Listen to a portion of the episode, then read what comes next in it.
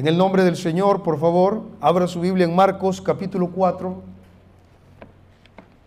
Marcos capítulo 4. Gloria a Dios. Evangelio según San Marcos capítulo 4.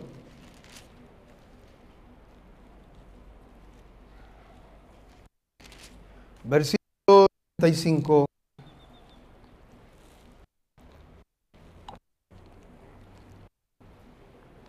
La palabra del Señor este día en el nombre del Señor. Versículo 35. Día, cuando llegó la noche, Jesús les dijo, pasemos al otro lado. Amén. Y despidiendo a la multitud, le llamaron como estaba en la barca.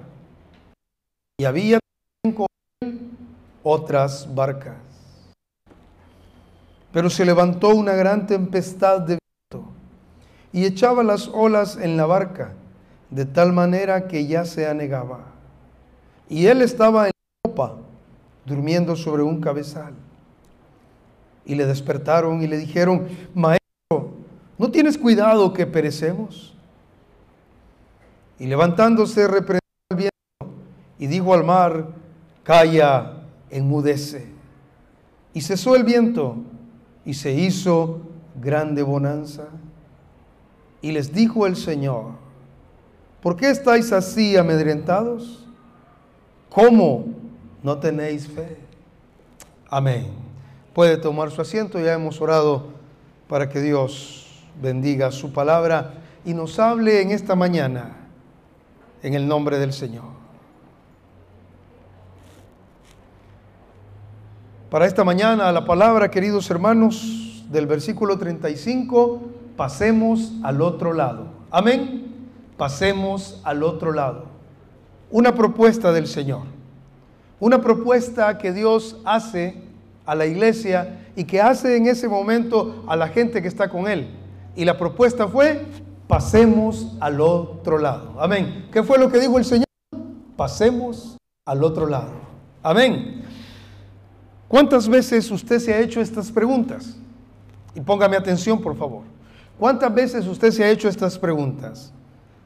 Número uno, ¿por qué no paso de lo mismo? ¿Qué edad tiene usted? ¿Qué tiempo ha vivido ya en esta tierra? ¿Cuánto tiempo tiene de ser cristiano? ¿Se ha preguntado usted eso? ¿Se ha preguntado, ¿por qué no paso de lo mismo? Medite. Año tras año, día tras día. Estamos al 2022 y hay cosas que usted dijo las iba a hacer y no las ha hecho. Y todo es proyectos, proyectos. Y no suceden las cosas. ¿Cuántos años como creyente? Se preguntan algunos. Y yo igual. ¿Se ha fijado que uno llega a las iglesias a veces? Uno está en una iglesia, llega, llega con cierta edad, llega con planes. En muchas iglesias se tiene la costumbre que al final del año se hace un propósito de año nuevo. Y este es el año de aquí, este es el año de allá. Y este año es año de bendición, año de renovación y muchas cosas. Y llega el siguiente año y usted se da cuenta que de renovación, de, transformación y de muchas cosas no pasó nada, por lo menos en la vida suya.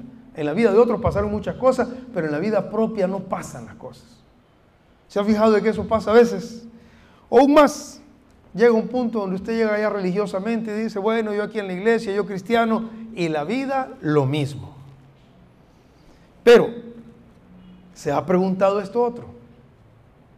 ¿Se ha preguntado qué cosas está haciendo usted personalmente? ¿Qué cosas está haciendo usted o qué cosas podría hacer usted para que su realidad cambie? ¿Se ha preguntado eso?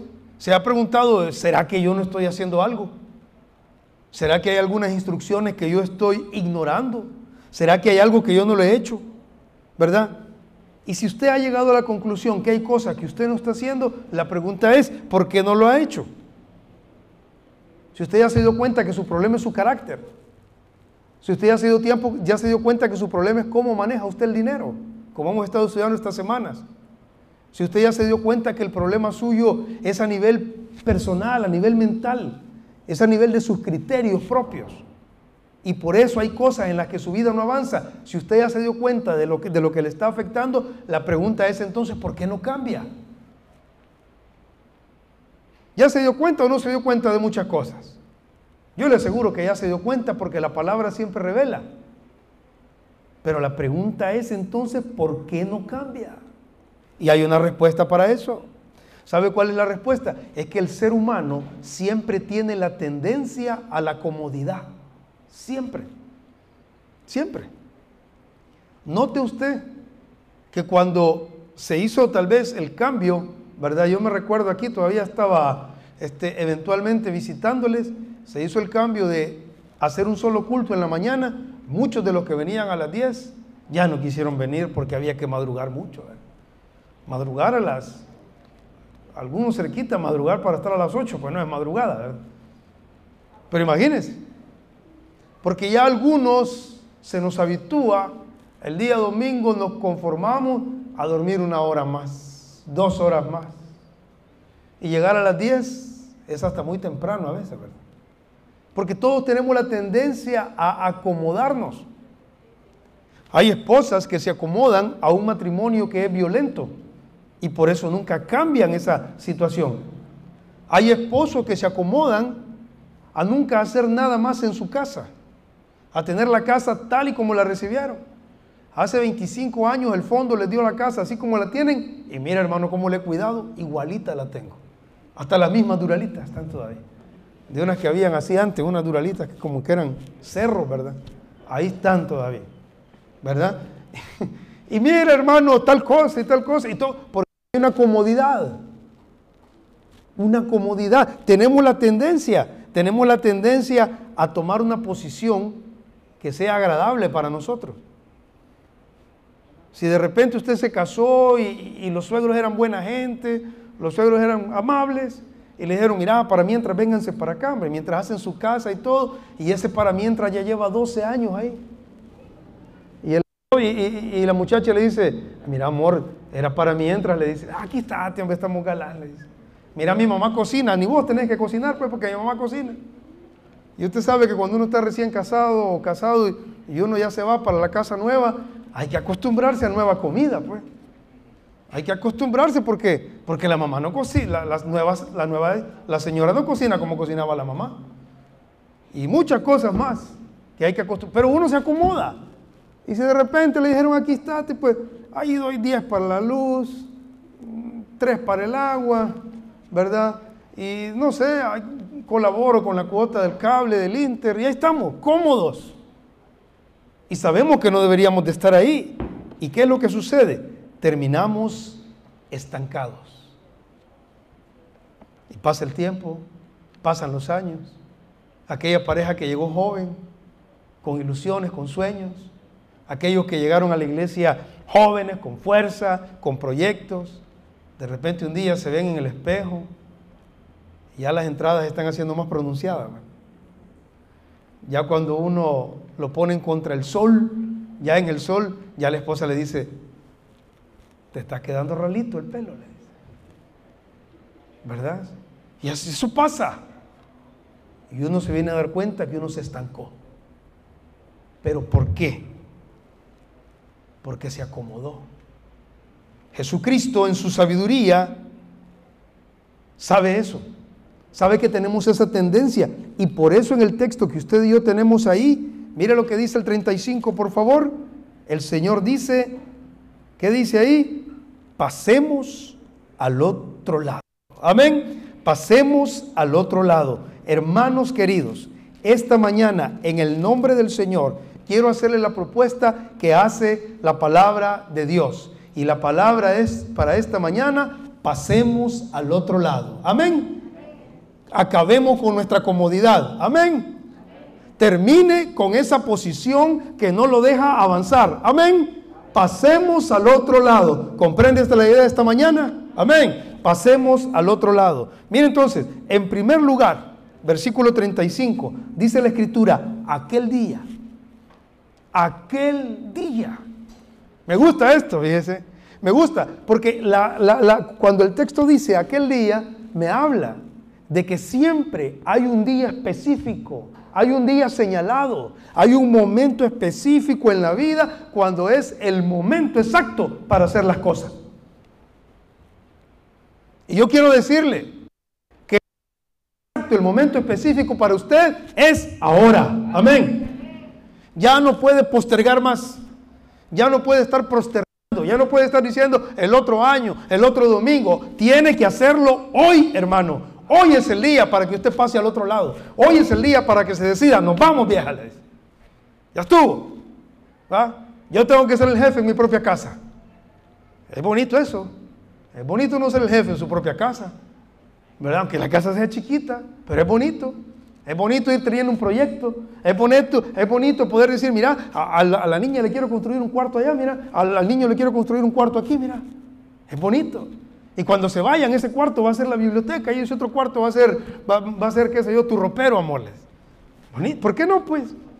Si un día la casa se queda sola, si la, la idea no es que todos estemos juntos hasta el final de los tiempos, no. Que caminen, que vuelen. Echen ala, muchachos. Digan amén, hijos. No, diga eso. Váyanse de la casa. Fíjense entonces. Para los cristianos siempre hay un día definitivo para hacer las cosas. Siempre, siempre. Y ese es el día cuando reciben la palabra. Ese día. Mire, llegué a comprender algo. Llegué a comprender algo en el caminar cristiano. Y en el caminar cristiano es que Dios siempre manda la palabra a tiempo. Somos nosotros los que no entendemos, somos nosotros los que no hacemos caso. La Biblia dice en Hebreos capítulo 3, versículo 15, ahí lo tiene, que dice, no, dice, cuando llegue la palabra, cuando hagan lo que tienen que hacer, no se endurezcan.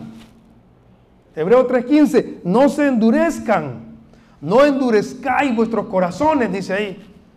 Si usted, alguno de ustedes está diciendo ahorita, ay, otra vez está diciendo eso, y pues yo hacia aquí estoy bien, usted está endureciendo el corazón. ¿Me comprende? Hebreos 3.15, véanlo conmigo para que podamos tener la idea completa. Hebreos 3.15.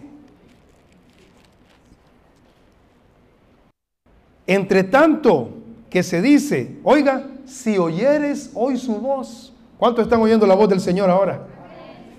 ¿Qué tiene que hacer? No endurezcáis vuestros corazones. No endurezca su corazón. Si la palabra que está llegando es perfecta, es correcta, es la adecuada para usted, entonces usted no tiene que endurecer su corazón. Y la palabra que le dice en esta mañana, no se endurezca. ¿Qué es lo que tiene que hacer? Tiene que escuchar. Escuchar es diferente de oír. Escuchar es procesar. Escuchar es asimilar. Esto es conmigo. Hace años, me recuerdo, yo estaba en una iglesia donde nací como cristiano. Desde el primer día que nací como cristiano, me entró el deseo de servir. Pero cuando empecé a, querer servir al Señor, le quiero confesar esto. Yo quería predicar. Yo siempre quise predicar. Y era obvio que era el talento que Dios me había dado. Pero estaba recién nacido en el Evangelio. Imagínense a saber qué cosa hubiera pasado a decir. Así que un día yo no sé, eh, el, Señor sabe cómo lleva todo. Yo estaba como un año ya en la iglesia, año, un año, y que yo quería predicar y yo quería que me dejaran predicar. ¿Y qué iba a decir, hermano? Pero vino un hermano de República Dominicana, bien me recuerdo, le habían invitado a predicar. Y República Dominicana y dijo, ¿saben qué? Dijo, en la iglesia todos quieren servir, dijo. Pero los que quieren servir solo quieren predicar. Uy, ese yo. ¿Por qué no le demuestras a Dios que quieres servirle? ¿Y por qué no vienes a limpiar los baños? Dijo. Así. Mire, estos baños de aquí son una, una chulada. Donde a la iglesia donde yo asistía, ni por cerca, hermano. Sí, ni por cerca. No, no había mucha preocupación por eso. Entonces el hermano dijo, ¿por qué no vienes a limpiar los baños? ¿Por qué no comienzas desde abajo? Eso dijo. ¿Por qué no comienzas donde nadie quiere comenzar?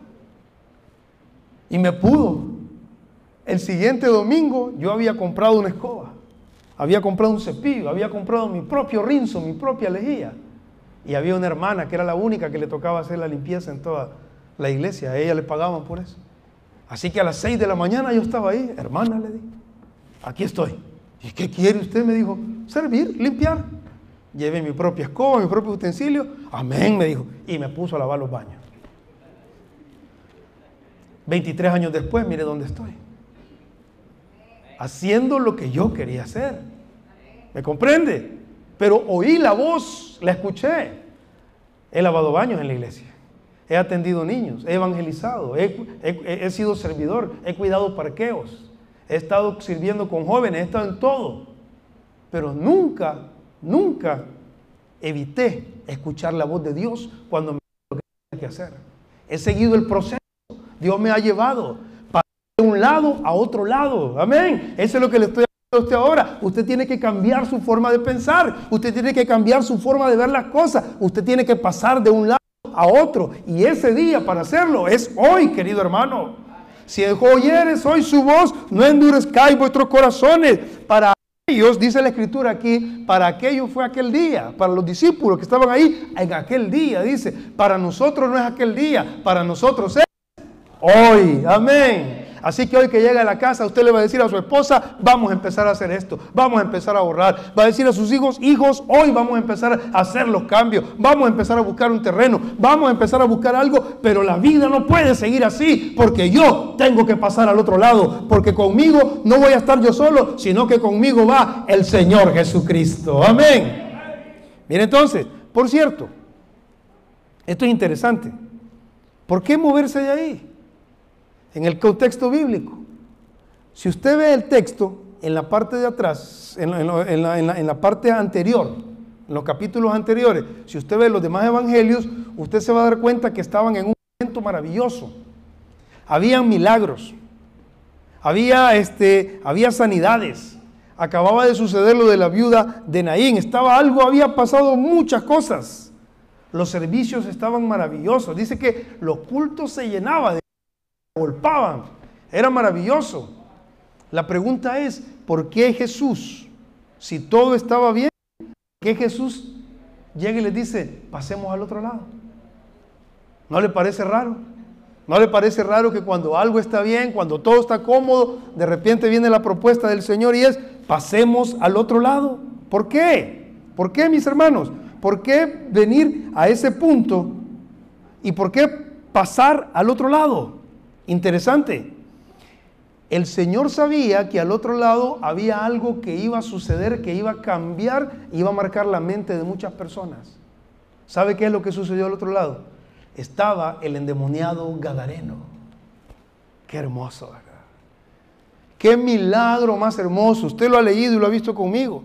Entonces, pasar al otro lado es porque tenemos nosotros que hacer momentos a nivel personal donde nosotros tenemos que ir al otro lado. Momentos, queridos hermanos, donde nosotros tenemos que ir personalmente a otro lado de nuestra vida.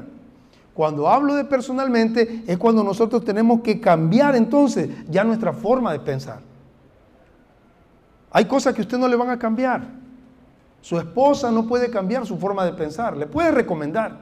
Mira, ¿por qué no hacemos esto? ¿Por qué no hacemos aquello? Su papá le puede decir a usted que es hijo, usted que, usted que es un hijo que ya está productivo, que ya tiene un trabajo, está ganando un sueldito, y tal vez ve que, usted es medio, medio loco, ¿va? En vez de estar ahorrando, gasta en un celular, en vez de estar este, haciendo un proyecto de vida, eh, anda gastando en ropa fina, cosas que no debería de gastar. Su papá puede venir y le puede decir, mira hijo, ¿por qué no haces esto, no haces aquello? Pero no le puede cambiar el pensamiento. El que tiene que cambiar el pensamiento es usted. Usted es el que tiene que cambiarlo. Yo le puedo, le, puedo ahorita aquí, esto es una propuesta de la Biblia. Y yo de una forma enérgica, de, de, una forma desde la palabra, puedo hacerle la propuesta, pero la decisión es suya. Entonces, a nivel personal, usted tiene que tomar esa decisión.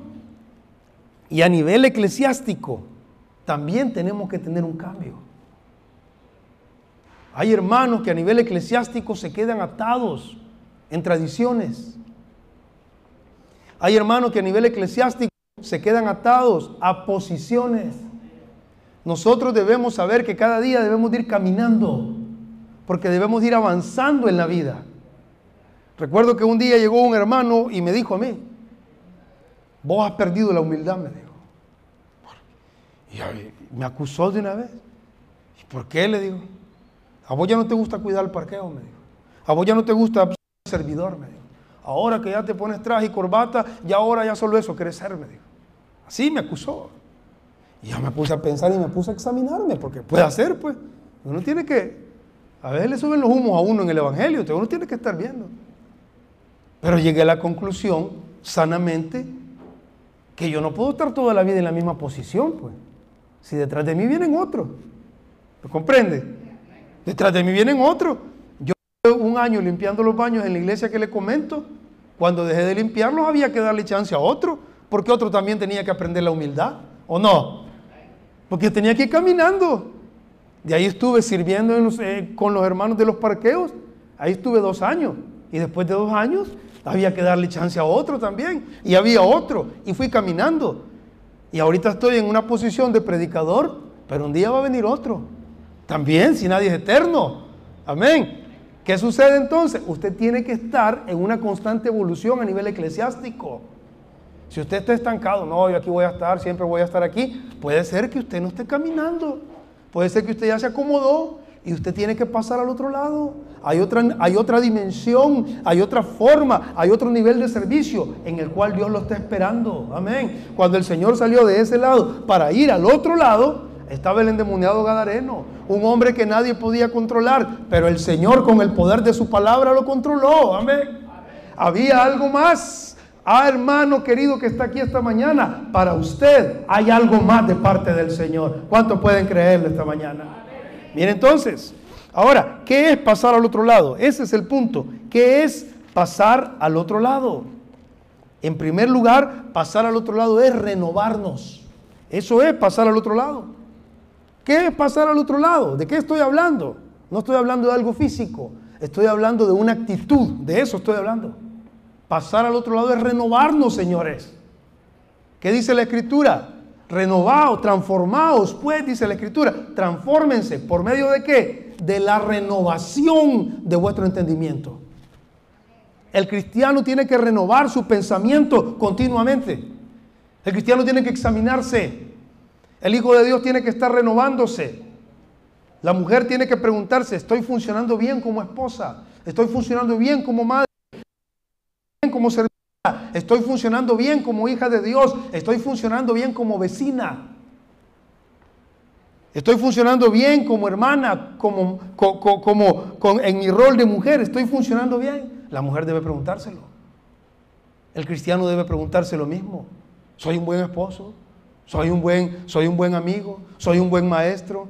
soy un buen trabajador, soy un buen empleado, soy un buen empresario, soy un buen profesional independiente, debe preguntárselo y tiene que renovarse. Renovarnos, pasar al otro lado, es refrescar la visión. Eso es pasar al otro lado.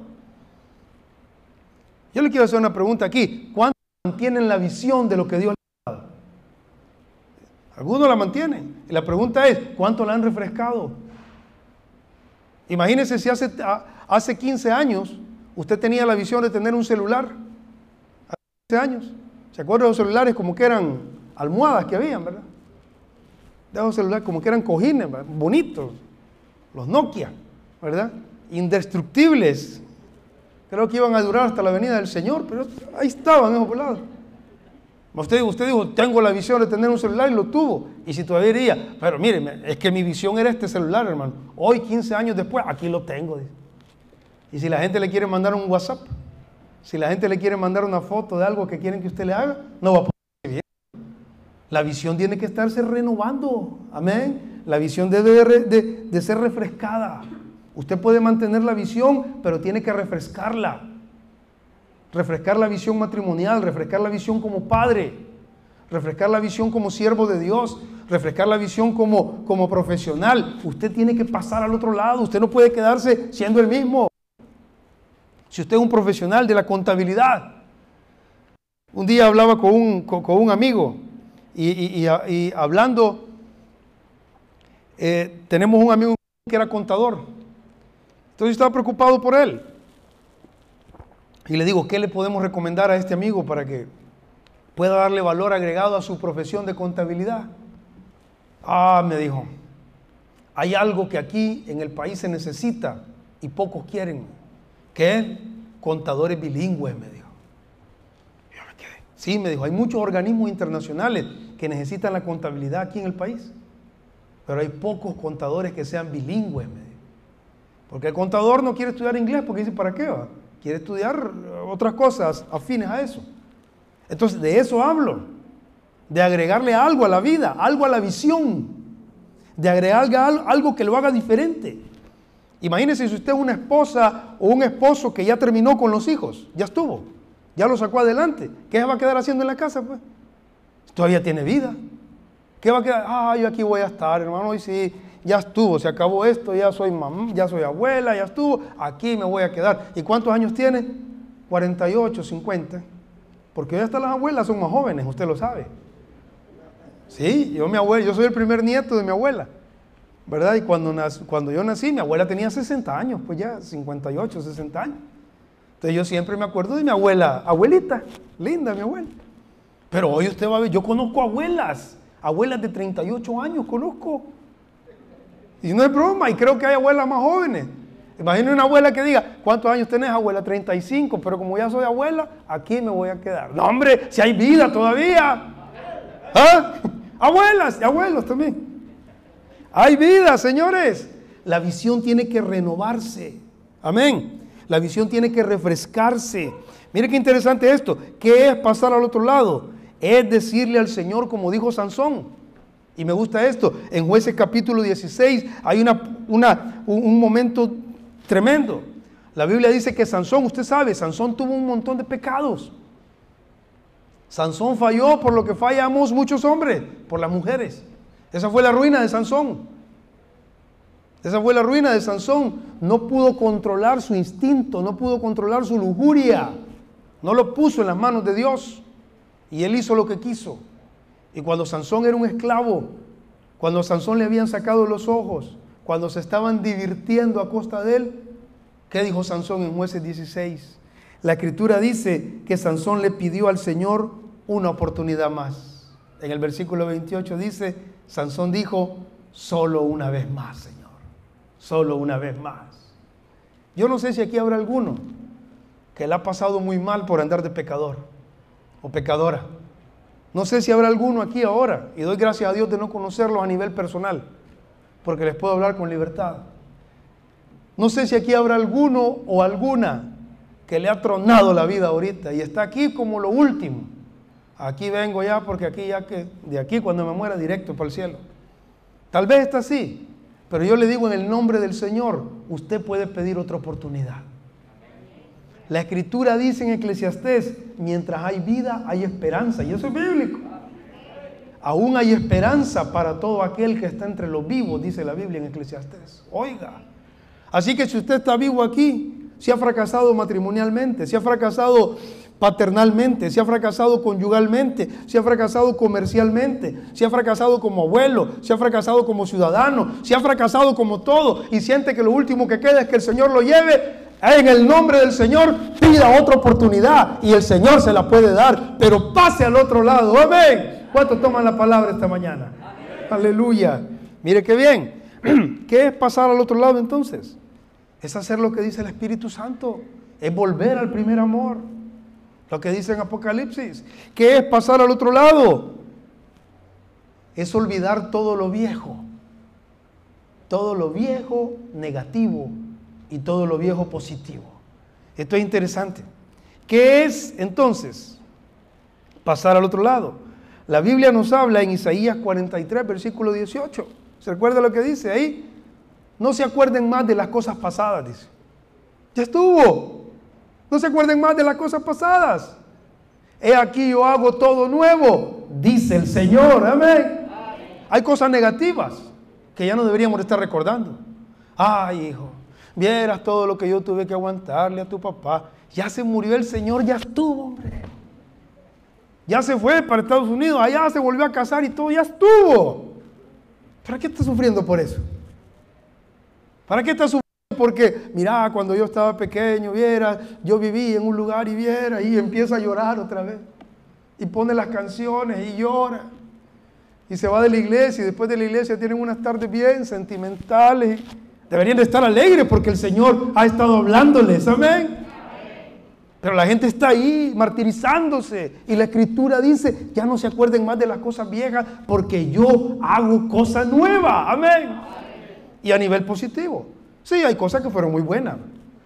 Hubo momentos en los que sí, todo estuvo bien. Mira, yo tenía un negocio y vieras cómo nos daba. Y después de la iglesia yo tenía para ir, nos íbamos a comer aquí, nos íbamos a comer allá, hacíamos esto, hacíamos aquello. Pero vieras que ahora las cosas se han puesto difíciles. Sí, está bien. Ya no se acuerde de todo eso bueno. Vea qué cosas nuevas va a hacer para volver a recuperar lo que perdió mejor. Dígale al Señor, refrescame la visión para volver a hacer algo. Mire, vieron una gran tienda que yo tenía, hermano, viera cómo vendía. Pero aquí, pues, o sea, me la cerraron ahí. Los muchachos, usted sabe. Ya estuvo, ya se perdió, ya estuvo. Ahora digámosle, Señor, ¿a dónde lo puedo volver a hacer? Porque perdió tal vez lo físico, lo tangible, pero la experiencia todavía la tiene. El conocimiento todavía lo tiene. Amén. Y mientras hay vida, hay esperanza. Porque aún hay esperanza para todo aquel que está entre los vivos. Ay, viera qué lindo la pasaba yo. Tenía un matrimonio tan precioso. Pero hasta que un día ella se fue con otro. O hasta que un día él se fue con otra. Ya olvide el hombre. Ahora, no se olvide de los hijos, porque uno nunca se tiene que olvidar. Su responsabilidad hasta el final. Pero a la susodicha o al susodicho, olvídelo. Ya estuvo. Dios quiere darle algo nuevo. Amén. Refresque la visión. Refresque la visión. Porque Dios quiere hacer algo nuevo. ¿Cuál es entonces la propuesta? Pasemos al otro lado. Pasemos al otro lado. Jesús le dijo a los discípulos, pasemos al otro lado. Porque al otro lado hay cosas diferentes. Porque al otro lado hay cosas nuevas. Porque al otro lado hay nuevas experiencias. Porque al otro lado está la gloria de Dios. Amén. Merea, pasemos al otro lado. ¿Cuántos toman la palabra esta mañana? ¿Cuántos van a pasar al otro lado, hermano? Amén. Mire qué hermoso. Segundo, el cambio o el traslado nunca es popular. Y eso se lo puedo garantizar. El cambio o el traslado nunca es popular. Versículo 36. Mire lo que dice en el versículo 36. Y despidiendo a la multitud le tomaron como él estaba en la barca. Y oiga, y había también con él otras barcas. Habían más barcas, habían más. Pero solo un barquito se fue en la navegación. Solo uno. Cuando vieron que el Señor iba, ¿qué, hubieran hecho las otras? No, hombre, en esta me voy. Si mire, yo le voy a decir algo. Si alguien llega y le dice, mira, el Señor me dijo esto, esto y esto, y yo hice lo que el Señor dijo y me fue bien, ¿qué tiene que hacer usted? ¿Qué le dice el sentido común? Hacer lo que le están diciendo, pues. Es el sentido común, lógica. Pero ¿qué hacemos nosotros? Mm, no vaya a ser, hermano. Es que los ricos ya están contados. Es que... Mm, mm. Como tenemos los salvadoreños ese... ah. Hombre, si, si Jesús iba en la barca, había garantía de seguridad. Aunque haya tormenta, aunque haya dificultad. Si había escasez de comida, no Jesús agarra dos, dos, dos pescaditos y unos, y unos peces y hace una gran comilona, pues. Es Jesús la diferencia. En su vida no es, no es el que usted sea evangélico, no es su profesión, no son sus recursos, no es su linda cara. Es Jesucristo la diferencia. Es que tenemos fe en alguien que puede. Es que sabemos que hay alguien que todo lo puede, el que todo lo hizo, el que todo lo sabe, está con nosotros. Es Jesucristo, el Hijo de Dios. ¿Cuántos dan gloria a Dios esta mañana? Aleluya. gloria a Dios. Entonces, el cambio nunca es popular. Nunca. Porque el cambio no es cómodo. El cambio no es cómodo. Dejar de ser una mujer pleitista para ser una mujer apacible no es cómodo. Dejar de ser aquella esposa que cuando llega para decirle a su esposo, oh Señor mío, como dice la Biblia en Abraham, que, que Sara le dijo a Abraham, ¿se acuerda? Ya lo hemos visto. Dime si eres, oh esposo mío. ¿Cuántas esposas lo van a hacer ahora? ¿Verdad? Un espíritu afable. No es fácil, no es fácil. Ah, me tenés que complacer y qué les. Así es, pues, no es fácil, no es fácil que el hombre, en vez de estar el domingo toda la tarde ahí, que le está creciendo todo el, abdomen ahí, en un sillón, viendo televisión, y decir, no, mira, voy a empezar a arreglar la casa, hombre. Cómo ha crecido el monte ahí, voy a empezar a hacer un jardincito para vos, mi amor. No, no es fácil, no es fácil. Yo lo sé, hacer cambios nunca es cómodo, pero el Señor le dice, pasemos al otro lado. Pasen al otro lado ustedes, del lado del mal matrimonio al buen matrimonio, del lado del desorden económico al lado del orden económico. Amén del lado de ser un padre autoritario, un padre controlador, un padre hostigue, a ser un padre de bendición, un padre que es amigo de sus hijos. Pasen al otro lado de ser un cristiano problemático en la iglesia, chambroso y chismoso, a ser un cristiano que es un dechado de paz, de bendición, alguien en quien se puede confiar. Un hermano que cuando ve que no han venido los servidores para hacer limpieza, momento, aquí estoy yo y empieza a hacer limpieza. Amén. No, qué bárbaro, ¿verdad? No vienen como que no saben la hora que tienen que estar aquí. Diferente, pues. Amén. Entonces, tercero, el cambio, mire qué interesante esto, el cambio o el traslado, queridos hermanos, nunca se hacen en el mejor momento. Nunca. Esto es algo que es interesante y tenemos que tenerlo bien claro. Versículo 35. En aquel día, vea lo que dice ahí. Cuando llegó qué? La noche. ¿Qué le pasa a Jesús, pues? Porque a las 6 de la mañana, cuando todo estaba soleado, salir a... Si hay sol, podemos hablar todo. Todo está en orden. Pero viene el Señor y a qué hora les dijo, nos vamos, muchachos? En la noche. Nunca usted va a encontrar el momento perfecto para hacer los cambios. Nunca. Nunca. Usted, querido hermano, nunca va a esperar a, encontrar ese, ese momento perfecto para hacer las cosas que tiene que hacer. ¿Por, ¿Sabe por qué? Porque el momento perfecto no existe. No existe. Si es un soltero esperando a que aparezca perfecta la mujer, todo, y para, que, para tomar la decisión de casarse, nunca, nunca va a aparecer. Todas las mujeres tienen defecto y nos damos cuenta cuando ya nos casamos. Si es una soltera que dice, no, va a aparecer un día ahí en un caballo blanco y una camioneta, no sé, algo hermoso ahí va a aparecer bárbaro. Nunca va a llegar, hermano. Todos los príncipes vienen en forma de Shrek o de sapo. Así vienen envueltos, después se convierten en príncipes. Nunca va a llegar. Si usted dice, no, mire, estoy esperando que termine la guerra allá y aquí para iniciar mi negocio, tras una cosa viene otra. Estoy esperando que todo baje, que bajen los combustibles para poder hacer esto, hacer aquello. No lo va a lograr. Siempre van a haber problemas. El momento perfecto nunca va a ser. Nunca. Por lo tanto, ¿qué es lo que tiene que hacer en este caso? Número uno, en primer lugar, si usted... Porque la Biblia dice que a los que aman a Dios, todas las cosas ayudan a bien. Subió la gasolina, le ayuda bien. ¿Cómo? Yo no sé, no sé, es cuestión de Dios. Yo le tengo que dar lo que dice la Escritura. Subió el queso, vende productos lácteos, subió el queso, todo le va a ayudar a bien. Si tiene una ferretería y todos los materiales están más caros,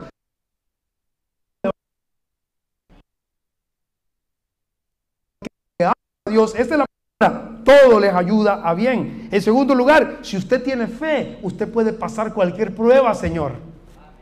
Porque al que cree, todo le es posible. Amén. ¿Y cómo hago yo? ¿Cómo hago?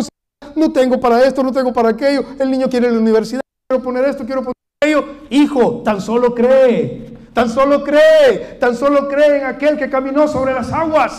Tan solo cree en aquel que alimentó con un poco de recursos. Tan solo cree aquel que puede levantar a los muertos y puede devolverlos a su madre. Cree en aquel que levantó a, entre los muertos cuyo cuerpo ya estaba descompuesto y aún así lo volvió a hacer y lo devolvió a su familia. Si Cristo puede hacer eso, ¿cómo